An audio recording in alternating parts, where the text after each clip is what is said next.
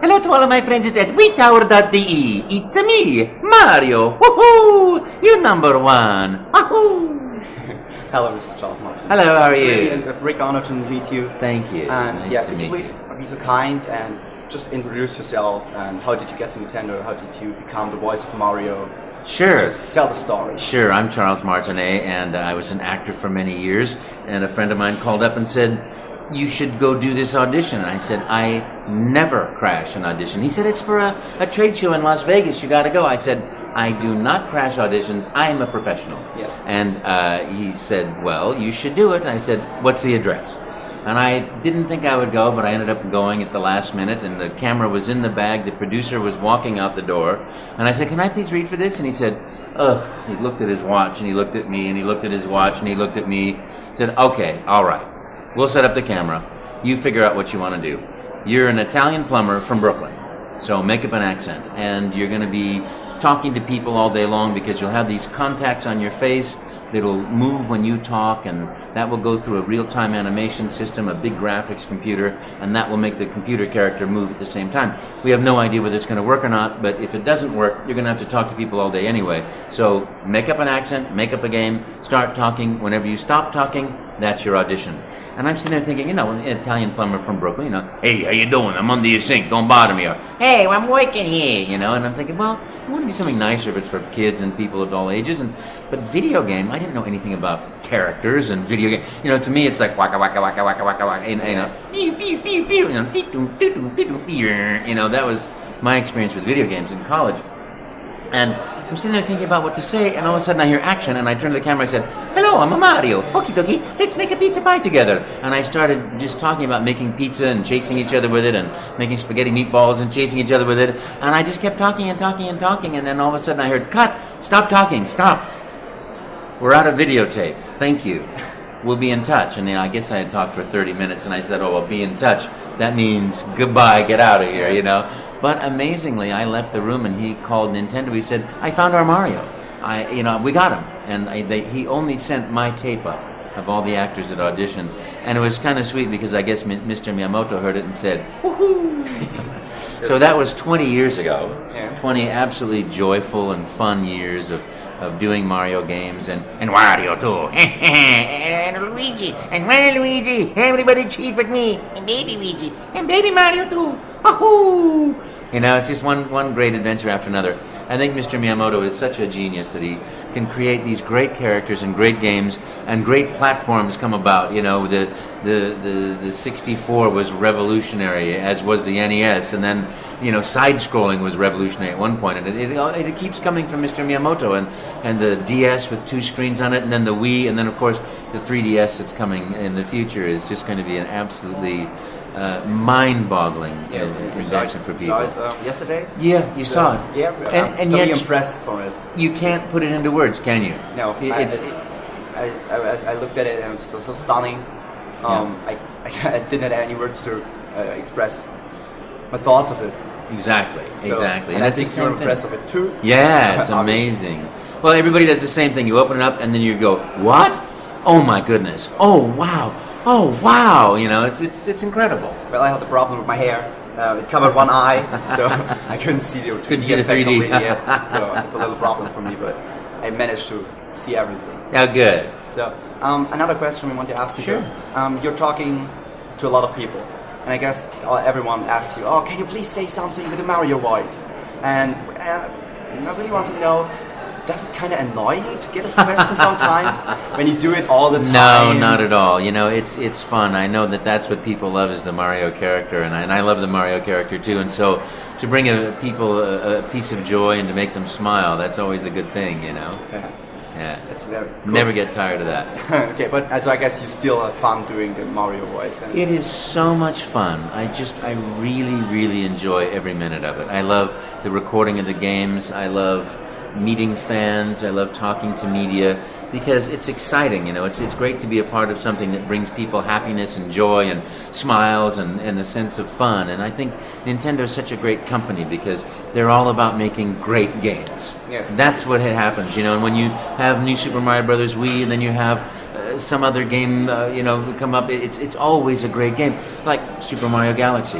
Yeah. That was such a great game, and the engineers and the people, the creatives that, that made it, kept creating until Mr. Miyamoto said, let's make another game because you know people just loved it so much. That, oh, what if we had done this on this planet, or what if we made a, a thing that did, did, that, or what about this one up, or you know, and, and uh, the creativity is just magnificent all the time, you know, and that's I'm happy to be uh, associated with some some uh, a group like that. Yeah. So I guess you will do it for a long time, continue to do I it. hope so. I hope at least another thirty years. okay, then we'll hope that too.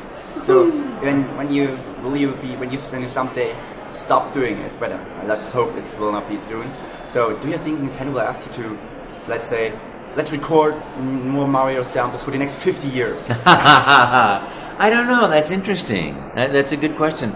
I don't know. It's going to be. I, I, hope it's 30 years from now that I have to Yeah, answer I hope so that. okay. So um, when you're doing recordings, Yeah. um, well, what is the procedure like? Do you go there and It's it's actually it's really fun. It's fascinating. You, you know, uh, sometimes I get involved in the game really early in the process, and sometimes really late in the process.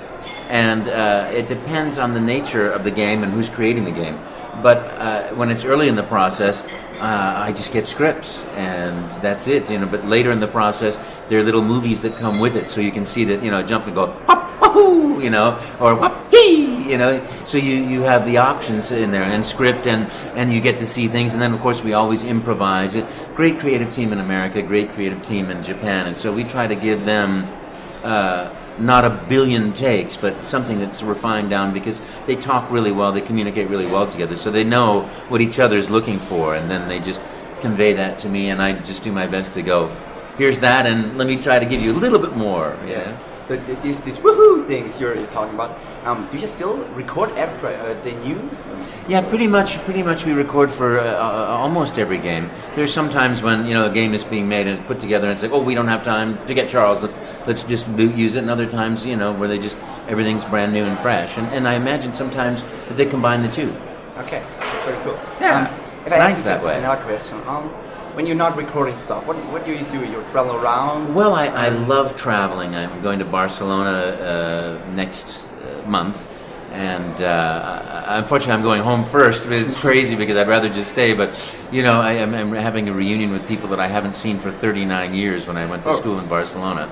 So that will be hilariously fun. And uh, I, I love travel. I love uh, cycling, bicycling. I love dogs. I love cats. Uh, I love yard work. Yeah, yeah, yeah. I mean, dogs are the most wonderful people in the world, you know. And uh, cycling, hiking. I like hiking up Mount Tam. But I think my favorite thing is is travel. I, I just love seeing other worlds, other cultures, other food, other people, architecture, just the whole climate and the way light enters different countries is, is very different, you know. If you're on the southern Mediterranean, the light and the colors are very different from they are in northern France or in Germany. You know, each place has an, its unique little perspective. And I love Germany. I, I absolutely love uh, the, the food, the architecture. I love medieval architecture. I love the people are really super nice, and you know, it's just been a great thing. And being at Gamescom, it's just been wonderful. Uh, you know, German game fans are really great. Yeah, of course we are great. Yeah.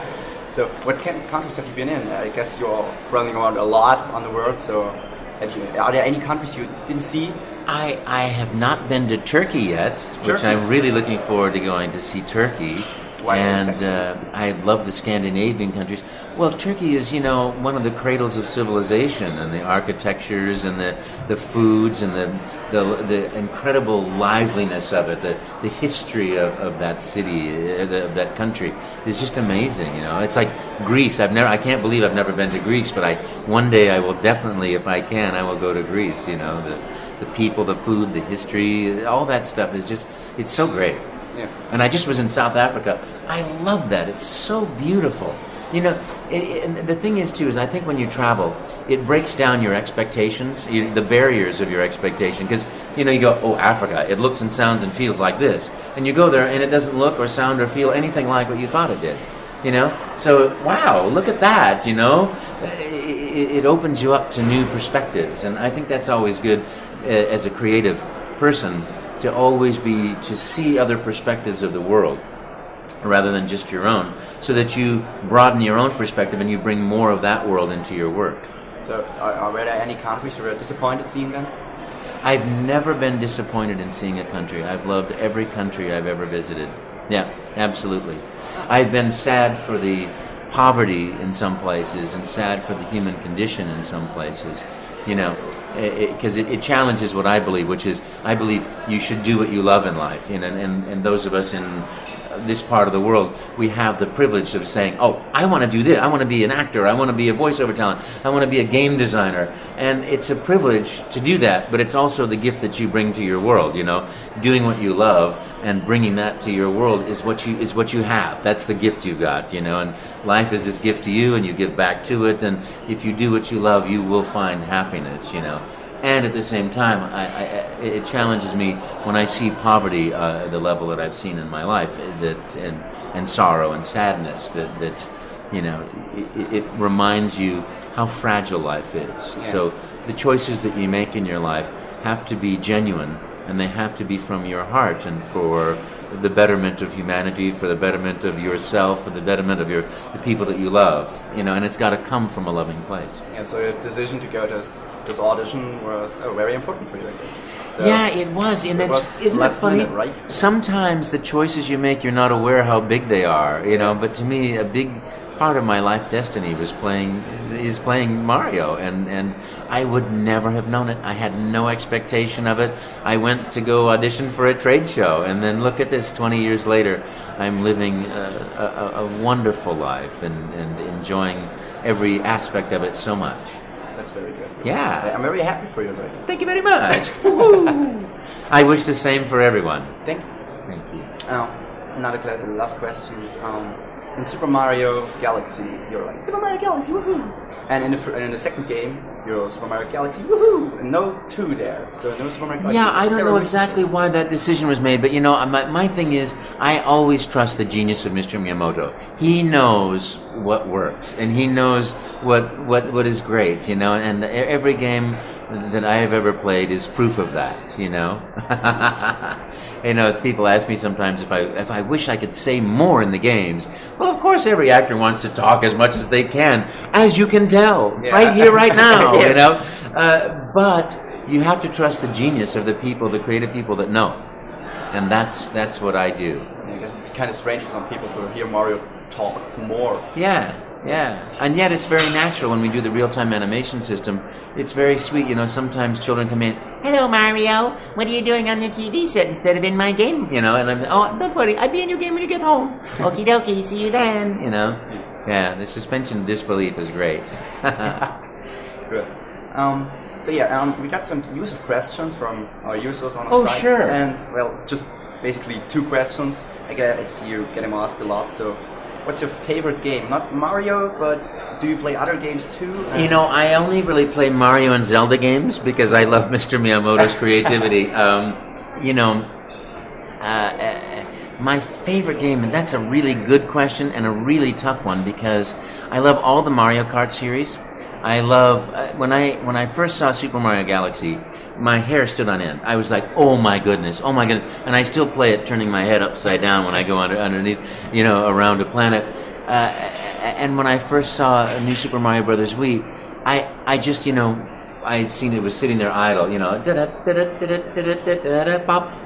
and the dancing turtles, and I'm like, oh, I started laughing right then and there, and I never stopped laughing playing that game. And then Super Mario Galaxy 2, it's not, it's another one of those. It's just it, it gives you breath, you know. There's some people say it's breathtaking, but it's breath giving because it's like this is incredible, you know, really fun. And wait till there are 3D games. oh, okay. So I guess you can expect a lot there. I think you can expect a lot. So good. Yeah, I hope so. I, I think it's going to be really uh, marvelous. You know, again, you know, it's it's it's the genius of Nintendo to always the, the the whole thing is let's create great games, let's create great fun for people, and and that's what they do. Uh, we're looking forward to it. Yeah, so, me too. And kind of similar question: What's your favorite console? Wow. Well, that's that's Wow. Well, The I Virtual I love the, the the Wii. I think that is just just amazing because that's the one that I'm playing. But I think that when the 3DS comes out too, that's going to be right alongside it. It's going to be just uh, very very exciting. Every game will be brand new. You know, Yeah. even though you've played it before, uh, Mario Kart on 3DS is going to be a brand new experience. When I saw the demo, it was really stunning. Yeah. Like, they couldn't play it too bad, but it looks really good. Yeah, yeah, yeah. And the graphics are awesome too. Uh, It's very improved from the DS. It- It's hard to believe, isn't it? I don't, I don't know. I, I mean, I just don't know how they do it. Yeah, there's this little thing and walk with it. Yeah. Carry it around with it. yeah, And yeah. but I'm glad they do. yeah. Tell uh, Miyamoto thanks for me that he's doing such a great job. I sure will. Thank Thank you you. very much. So, um, thank you very much for this Thank very you. fun interview. Uh, it was very nice pleasure and an honor to meet you and talk to you. And I hope we can see each other uh, again. Me someday, too. Thank you very some much. years or so. I would love that. I'd love to come back to Gamescom. It's been just an absolutely wonderful, wonderful week. Good. Thank Yeah. you very much. Mr. Miyamoto. Mr. Martinet, I'm so sorry. Okay. Thank you very much, everybody. Woohoo!